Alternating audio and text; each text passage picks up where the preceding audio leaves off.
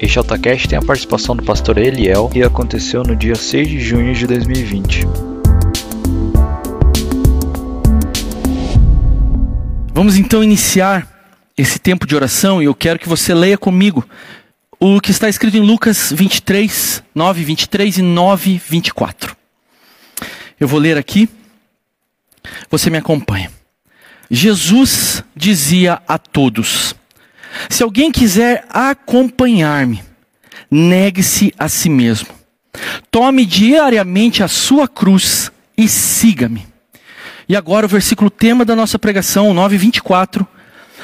Pois quem quiser salvar a sua vida, a perderá. Mas quem perder a vida por minha causa, este a salvará. Cline sua cabeça, feche seus olhos. Vamos orar. Querido Deus, muito obrigado, Pai, por esse tempo maravilhoso de louvor e adoração. Que, Pai, este momento da palavra continue sendo um momento de louvor e adoração. Através do nosso sacrifício racional, através da nossa atenção, da nossa concentração. Em nome de Jesus, Pai, da concentração as pessoas que estão lá nas suas casas, que estão aonde quer que estiverem, onde, onde as distrações talvez são mais fáceis, Pai. Que Teu Espírito Santo nos ajude a concentrarmos naquilo que o Senhor quer dizer ao nosso coração, em nome de Jesus. Amém. Amém. O tema da nossa pregação é triunfo e tragédia. Perder é ganhar, e ganhar é perder. Então eu vou trazer aqui dois casos, tá? Um caso de triunfo e um caso de tragédia. Vamos começar com o triunfo, vamos trabalhar com esses dois exemplos. Então, só preste atenção aqui, porque isso vai seguir é, durante a mensagem.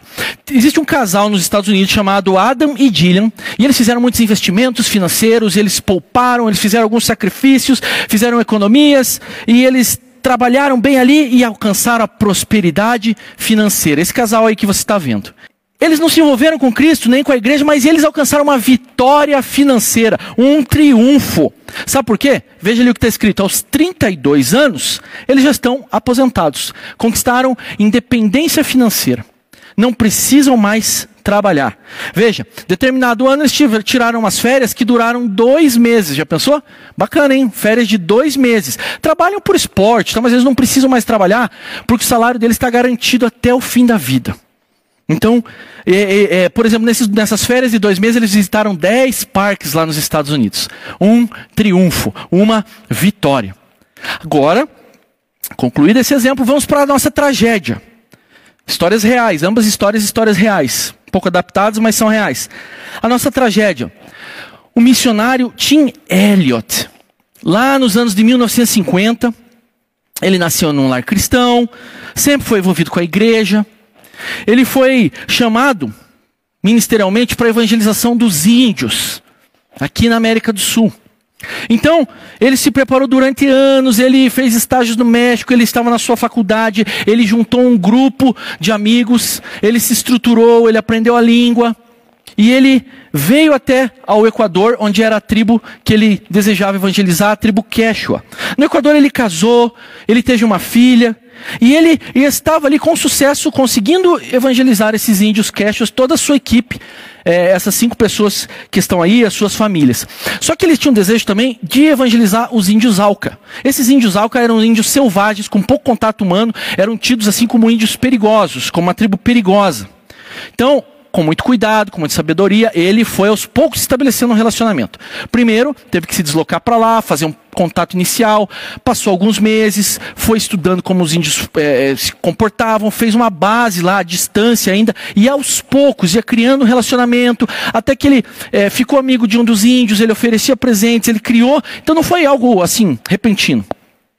Entretanto, quando esses cinco homens de Deus estavam lá em mais de uma dessas tentativas de aproximação, dez guerreiros dessa tribo Alca os mataram brutalmente. Eles foram assassinados com lanças e com machadadas. Seus corpos ficaram é, é, é, muito, muito, muito prejudicados. E uma cena muito triste, uma cena muito horrível. Isso foi uma tragédia. Aí nós voltamos ao nosso versículo. Quem quiser salvar a sua vida, a perderá. Mas quem perder a sua vida por amor de mim, a ganhará. É muito claro que Cristo ele estava falando de realidades diferentes. Como que você pode perder e ganhar ao mesmo tempo na mesma realidade? Não dá. Ele estava falando de realidades diferentes. Ele estava falando de dimensões diferentes. Ele estava falando de um ganho real versus um ganho de mentira, um ganho irreal, um ganho ilusório. Ele estava trabalhando com dimensão espiritual, com dimensão eterna e com dimensão terrena. Então, é muito claro, ele fala: quem perder a vida por minha causa, quem perder a vida por minha causa, este a salvará. Cristo nos ensina que vale a pena perder a vida. Vale a pena perder a vida para um valor maior. Vale a pena perder o pouco para um valor maior. Vamos para o nosso próximo slide. Como que Cristo nos ensina a ganhar a vida? Para ganhar a vida. Para ganhar a vida, número um, veja com olhos espirituais. Veja com olhos de Cristo. Aqui eu tenho um, uma pequena ilustração que nós temos aqui dois olhos, né? Então vamos ver primeiro com os olhos espirituais, ó. Vai lá, vamos ver se a gente consegue trocar para cá. Com os olhos espirituais, nós vemos com uma perspectiva diferente. Nós vemos aqui com uma luz diferente. Nós vemos que tudo que passa por aqui, ele, ele tem uma luz diferente. Agora, se eu enxergar com olhos carnais também, né? amarelo, a cor do ouro aqui, eu vejo tudo que eu olho acaba ficando amarelado. Tudo que eu olho tem os valores a partir dos quais eu estou olhando. Então, eu tenho dois tipos de valores: tem os valores espirituais, eternos, e tem os valores carnais, que são os valores terrenos. Né? E Cristo nos ensina a olhar com olhos espirituais para a nossa vida. Por minha causa, Cristo nos ensina que é preciso tirar o foco de nós. Olha só, um foco carnal, um foco que estou olhando para mim, egoisticamente. É preciso tirar o foco de nós e focar em Cristo. Aí sim, aí o meu foco fica em Cristo, através da cruz de Cristo, do sangue de Cristo. Sabe, esse tipo de distinção não está falando para crentes e não crentes, para salvos e não salvos. E o próprio Paulo, quando ele distingue crente carnal do crente espiritual, ele está falando dos, dos crentes, dos cristãos, daqueles que seguem a Jesus Cristo. Veja, 1 Coríntios 3, 11, o 15 especialmente, diz assim: olha, aquele que a sua obra queimar, ele será salvo, mas ele será aprovado todavia como pelo fogo. Então, a gente está falando nesse caso de pessoas que até podem ir para o céu. Já pensou? Essa distinção do crente que olha espiritual e do crente que olha carnal, está falando em último caso, né, se não perder a salvação, ele está falando de duas pessoas que vão para o céu. Nós estamos fazendo essa distinção. Entretanto, um que pensou aqui, ó, só na parte carnal, que pensou no, no, nos seus interesses, que pensou no seu egoísmo, ele vai ser aprovado como pelo fogo, ele vai passar raspando. E as suas obras irão queimar. Essa é a vida que não vale a pena. Já o crente espiritual, o que olha com olhos espirituais e que vive, sobretudo, a vida num nível espiritual, esse sim terá obras a apresentar. Bom, vamos lá. Então, o primeiro crente, o crente que olha com olhos carnais, ele faz, ele primeira pergunta que ele faz é o seguinte: olha, como que eu posso beneficiar o eu? Como que eu posso ganhar a minha vida? Como que eu posso ter segurança? Como que eu posso aproveitar? Como que eu posso ter independência? Como que eu posso ter conforto? Primeiro lugar é isso. E aí, em segundo, terceiro, quarto lugar, aí vem Cristo. Aí vem a igreja. Aí vem o serviço. Aí vem os outros. E com isso ele perde a vida. Já o crente de olhos espirituais, em primeiro lugar, ele pergunta: olha, como que eu posso servir a Cristo nisso? Eu tenho uma decisão na minha frente. Como que eu posso servir a Cristo? Qual a vontade de Cristo nessa situação? Como que essa situação, como que a minha vida pode glorificar a Deus? E aí, em segundo plano, fica o equilíbrio, o conforto, o lazer. Veja, não entenda errado, né? Não se está querendo advogar com isso que aquilo que é bom é pecado que se traz prazer, então está errado. Não é esse o sentido da palavra carnal. O sentido da palavra carnal é, é, uma, é, uma, é um ponto mais pecaminoso da nossa natureza, a nossa velha criatura, a nossa velha vida. É nesse sentido que a palavra carnal está trazendo. Não está fazendo uma separação entre material e imaterial, entre físico e daí é, etéreo espiritual. Não. O carnal é o pecaminoso e a nossa diz respeito à nossa velha vida. Então, o, o, crente de olhos espirituais, ele primeiro, ele quer saber a vontade de Deus. E segundo, ele coloca essas coisas. Veja, essas coisas Deus sabe que nós precisamos dela. Deus sabe, por isso que ele fala: olha, buscai, pois, em primeiro lugar o reino de Deus, sua justiça e as demais coisas, sim, serão acrescentadas. Entretanto, não é a prioridade. De igual forma, né? A gente já pregou sobre isso na campanha lá da prosperidade, agora caminhada de conquistas. Ser rico, não estamos advogando que ser rico é pecado, que é pecaminoso. Não, a Bíblia tem instruções claras para as pessoas de posse, que sejam generosas, que abençoem o reino de Deus. O pecado não está isso, nisso e a carnalidade não está nisso. A carnalidade está em priorizar algo acima de Deus. A carnalidade está em estruturar a sua vida, suas decisões, o seu tempo, o seu pensamento para alguma coisa e colocá-lo acima de Deus. Aí está se tendo uma postura carnal, um olho carnal sobre uma prioridade. Agora vamos lá, tópico número 2. Número 2, para ganhar a vida, o que, que Cristo nos ensina?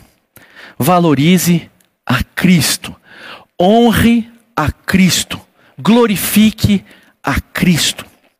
A música que cantamos acabou de dizer: nada vai roubar a tua glória. Tudo veio de ti e tudo volta para ti. Cristo é o Alfa, o Ômega, o princípio e o fim. Também cantamos, veja só, o que, que Isaac falou, ipsis literis aqui, ó. É nesse lugar que tudo perde o seu valor. Nossos olhos são abertos para a eternidade contigo. Eu não tenho como enxergar a eternidade, o valor que a eternidade tem, se os meus olhos estão cegados por um olhar carnal. Eu não tenho como perceber o valor de Cristo, não tenho como valorizá-lo, se os meus olhos estão cegados por um olhar carnal. Eu preciso valorizar a Cristo.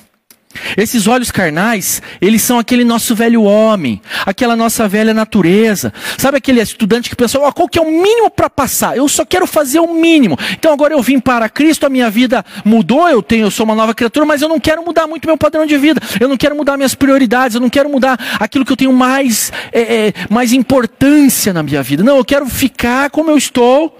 Quanto menos mudar, melhor. É quase aquela pessoa que vem para Cristo e se torna um perdido honesto. Sabe o perdido? É aquele, aquele que ele vem para a igreja e aí agora ele cometia alguns atos errados ali, mas agora ele é honesto. Então, eu famoso, eu não roubo, eu não mato, eu não brigo, eu não prejudico ninguém, então eu sou uma pessoa boa. Da perspectiva humana, se isso é humano apenas, isso é um olhar carnal e não um olhar espiritual. É um olhar que está valorizando mais a sua justiça própria do que a justiça de Cristo, do que a justiça que Cristo demonstrou na cruz. Agora, aquele que tem o olhar espiritual, aí as prioridades mudam. Aí ele tem uma transformação de vida. Aí aquela, aquela revolução que aconteceu na realidade espiritual dele, ele foi regenerado, ele é uma nova criatura. Só que ele vive de acordo com isso. Ele procura transformar o seu ser, a sua conduta, para que ele viva de acordo com a realidade espiritual.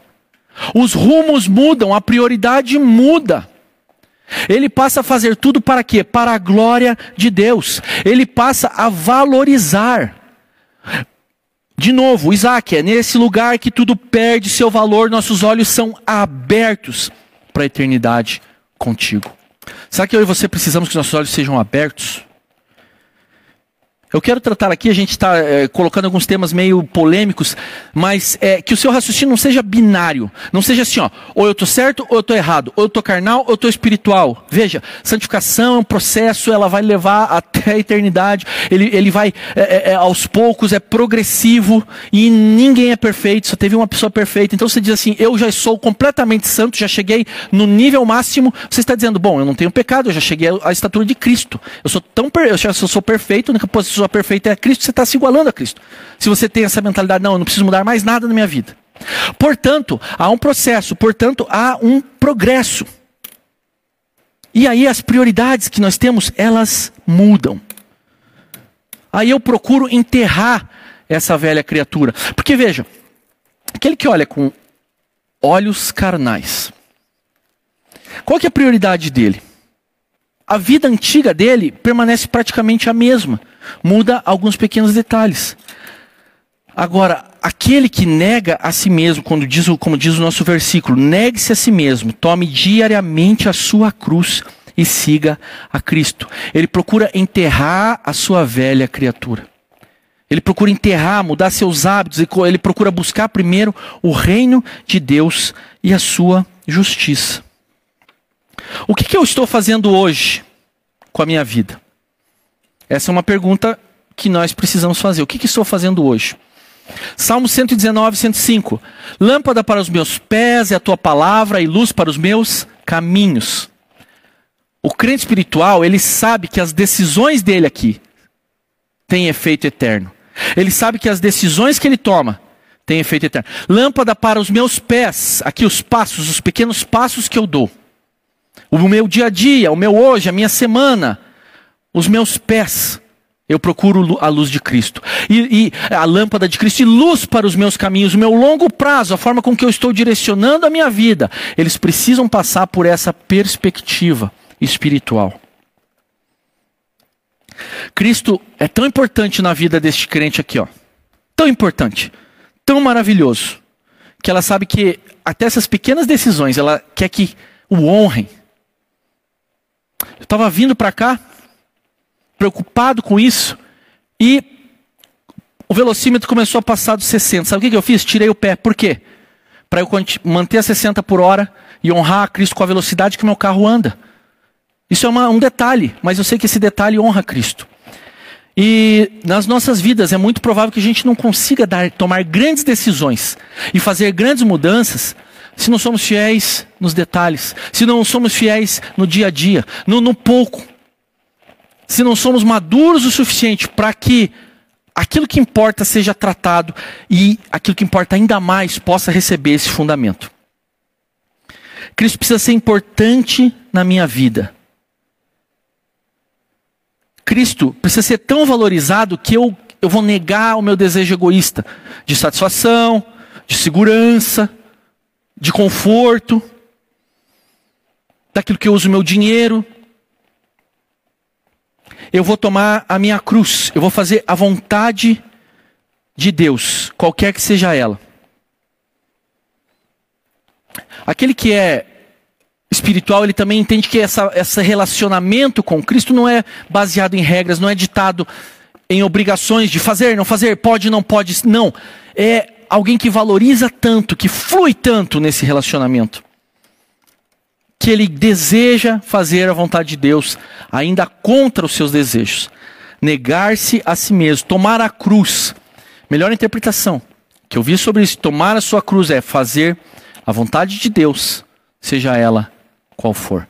É ter um sofrimento pequeno para ter um ganho maior, eterno. Esforce-se. Quando Cristo chama alguém para segui-lo, ele exige compromisso. Ele exige compromisso. Dallas Willard, olha só que interessante essa frase. Guarda essa frase aqui, ó. Graça não é oposto de esforço, mas de mérito.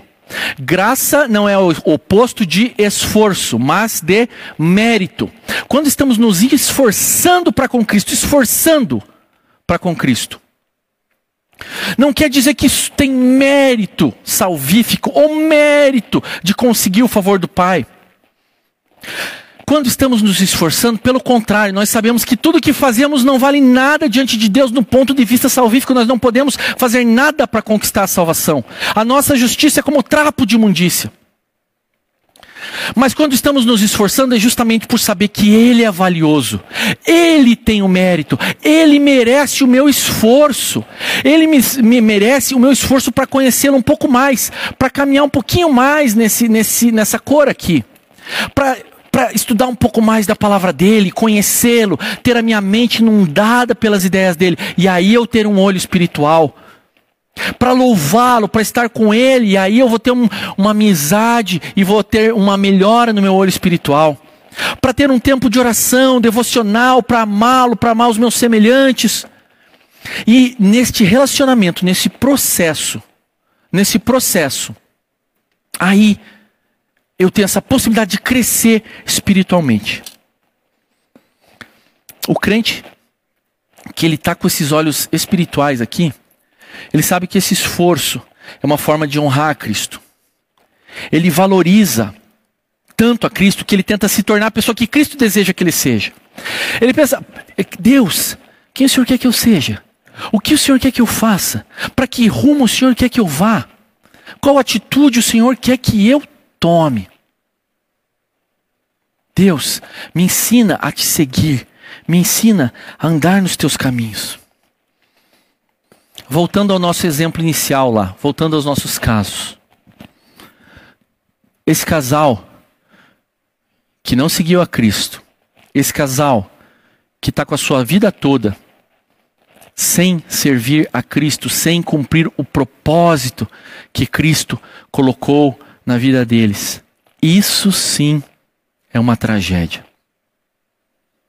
Viver com valores mundanos, priorizar o dinheiro, o status, o conforto, a segurança, priorizar todas essas coisas acima de Cristo. Isso é uma tragédia.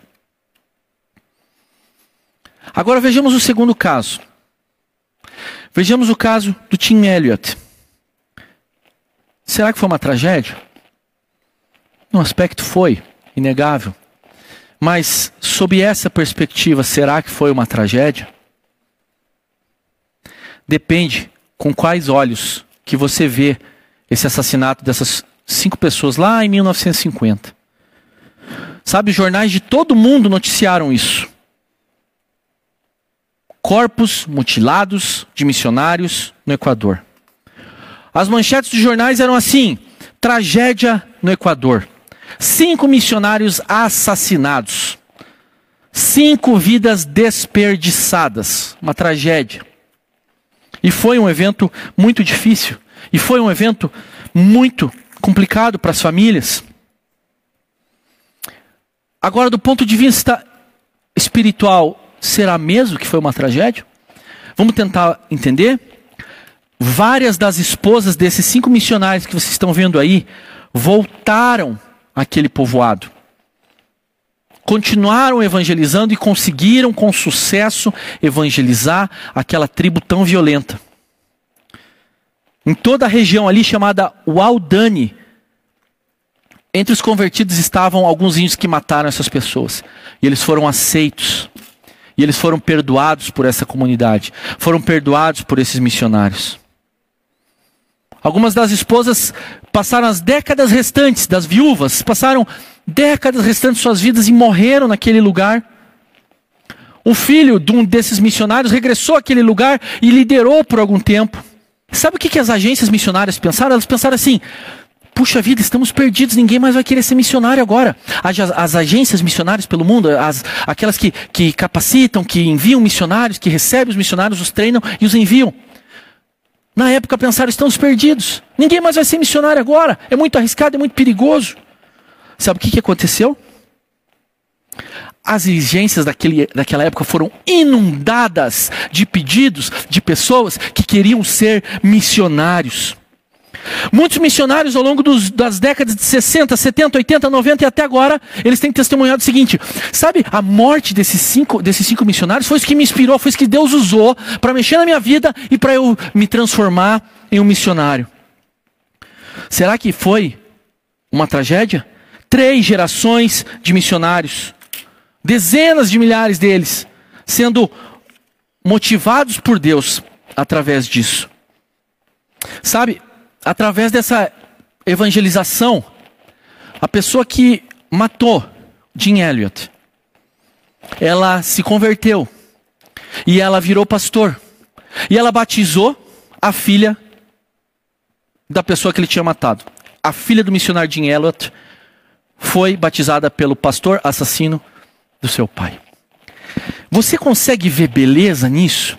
Você consegue ver o amor de Deus cobrindo uma coisa tão profunda quanto a morte? A morte do seu pai foi coberta pelo amor de Cristo. O ódio, a raiva que as pessoas tinham de um assassino foi coberta pelo amor de Cristo. Esse assassino se transformou num pastor daquela região, cobrindo os seus pecados com o amor de Cristo. Cobrindo os seus pecados com o amor de Cristo. O quanto eu e você deixamos que essas visões influenciem a nossa vida. Nos últimos, não sei, cinco dias? Dez dias? Quando foi que você se pegou, assim, analisando a sua visão? Você se pegou analisando que, que, que, que óculos que eu estou usando? Espiritual? Ou estou usando óculos, é, desculpa, espiritual? Ou estou usando óculos carnal? Você já parou para pensar nisso? Você já parou para pensar isso nos passos que está dando?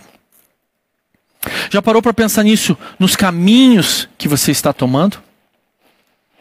Como que você quer que a sua vida seja? Uma tragédia? Sobre esse aspecto?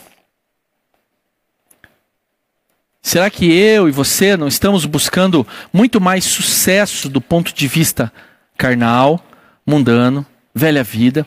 Não estamos nos deixando assim tomar por uma visão errada. Não estamos nos deixando é, é, é, assim ser, ser iludidos por um falso aspecto. Porque é claro que, que Cristo deseja a nossa prosperidade, que as nossas finanças sejam saudáveis, que as nossas necessidades sejam supridas, e aí com esta, vamos dizer assim, desculpa, entre aspas, né? Quando isso excede a normalidade, eu uso esta visão e digo, não, eu preciso primeiro já quantas vezes eu já ouvi isso, né? Não, primeiro eu preciso melhorar o meu salário, aí eu vou conseguir contribuir na igreja. Primeiro eu preciso me formar, aí eu vou conseguir doar uma parte do meu tempo para o Senhor. Primeiro eu preciso me casar, daí eu vou ter um tempo melhor para orar mais, etc. Pode ser que tudo isso aconteça, mas Deus deseja que você tenha essa visão agora. Onde você está, como você está, no nível espiritual que você se encontra. Ele deseja de mim e de você que a nossa vida não seja uma tragédia sob esse ponto de vista. Ele deseja que seja um perder para poder ganhar. Ganhar é perder.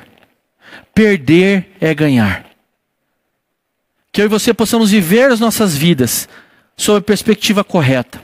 Que o Espírito Santo te incomode essa semana e que eu e você possamos estar ali, buscando entender a vontade de Deus, buscando conhecer a Deus, buscando perder a nossa vida carnal pecaminosa e buscando andar em direção à nossa vida espiritual, eterna. Que nós possamos ver que tudo que há de valor, que, e que isso está em Cristo. Estevão, ele foi apedrejado até a morte. Sabe o que, que isso foi? Tragédia ou triunfo? Triunfo. A partir daquele apedrejamento, a igreja foi perseguida, se espalhou e chegou a muitos lugares. Samaria, Judéia, confins da terra. Não foi tragédia, foi triunfo. Sabe, eu e você não devemos nos considerar vítimas derrotadas quando nós passamos por uma aprovação, quando nós passamos por uma negação. Nós devemos nos considerar vitoriosos. Nós devemos olhar, e às vezes está todo mundo com essa visão aqui, ó, todo mundo ao seu lado, ao seu redor, toda a sua família, todos os seus colegas estão com essa visão, e eles olham para você e falam: louco, está perdendo a sua vida, está desperdiçando a sua juventude, está dando dinheiro para a igreja, está perdendo tempo indo na igreja de noite, tá para que, que você lê tanto a Bíblia? Por que, que você não aproveita os prazeres aqui? Por que, que você não, não faz como nós fazemos? Por que, que você não prioriza você? Você merece, você tem direito. Todos esses pequenos sofrimentos, todas essas pequenas negações, elas estão produzindo peso espiritual. Estão produzindo peso. Elas estão trazendo para mim e para você uma perspectiva espiritual. Veja, nós não podemos agora, voltando ao raciocínio, nós não podemos trabalhar com uma perspectiva binária. Olha, isso aqui é totalmente é, carnal, isso aqui é totalmente espiritual. Então, ou é um ou é outro. Eu ou sou 100% espiritual, 100% carnal. Não, não se podemos é, trabalhar com esse raciocínio binário. Então, voltando àquilo que eu falei, que nós, se aquele que acha que já chegou está se comparando a Cristo, nós precisamos trabalhar para ficar cada vez mais próximos da realidade espiritual. Ninguém vai conseguir ficar 100% espiritual, mas eu preciso dar o meu melhor, eu preciso que a minha consciência não me acuse dizendo: Deus, eu estou tentando o meu melhor, eu estou tentando o meu melhor, eu estou tentando ficar aqui na perspectiva espiritual. Eu estou tentando enxergar as coisas como o Senhor quer, e eu estou tentando viver um triunfo na minha vida. Que eu e você possamos cada vez mais, cada vez mais, afastar-nos dessa parte carnal, dessa parte pecaminosa. E cada vez mais subir a um patamar espiritual, subir a um patamar onde nós teremos vitória, onde tanto no hoje vamos valorizar a Cristo, não só quando chegarmos lá no céu, chegarmos lá na glória, termos algo para apresentar a Cristo, recebermos sim o nosso galardão pelas boas obras, é uma doutrina bíblica, não está relacionada à salvação, mas ao galardão eterno. Mas o hoje, como eu honro Cristo hoje? A melhor maneira de honrar Cristo é viver o hoje para a glória dele. Cline a sua cabeça mais uma vez. Vamos orar. Querido Deus, Obrigado, Pai, pela tua palavra. Obrigado pelo exemplo de Tim Elliott, que deve estar do seu lado aí, Pai. Obrigado porque algumas pessoas nos ensinam o que temos que viver, como temos que fazer e o quão importante é o Senhor. O Senhor é mais importante que a nossa vida. O Senhor é mais importante que o nosso conforto. O Senhor é mais importante do que nossa satisfação, o nosso prazer momentâneo. Pai, não deixa, não deixa que pela desculpa de nós dizemos não, eu quero ser equilibrado, então eu preciso de algum conforto. Sim, algum conforto, mas não todo conforto. Eu preciso de algum dinheiro, mas não todo dinheiro. Pai, que o Senhor abençoe a vida, sim, a vida financeira de cada um, que sejam prósperos. Mas, Pai, que o dinheiro, a fama, o poder, o status, o cargo, a carreira nunca venham ocupar um lugar superior ao lugar que é o seu na vida de todos que estão ouvindo agora, Pai. Pai querido, nós oramos e nós te pedimos que o Senhor nos dê essa perspectiva espiritual, que o Senhor nos traga para perto do Senhor, que o Senhor possa, Deus, nos moldar para que a nossa vida seja um triunfo espiritual, mesmo que a pressão, que os amigos, mesmo que muitas pessoas digam que estamos perdendo, que estamos perdendo, nós sabemos que em Ti nós estamos ganhando. Assim eu oro e em teu nome, Pai, abençoa a vida de cada um que está ouvindo esta pregação, aonde quer que esteja. Assim eu oro, Pai, e te agradeço. Em nome de Jesus. Amém e amém. Amém. Deus abençoe sua vida.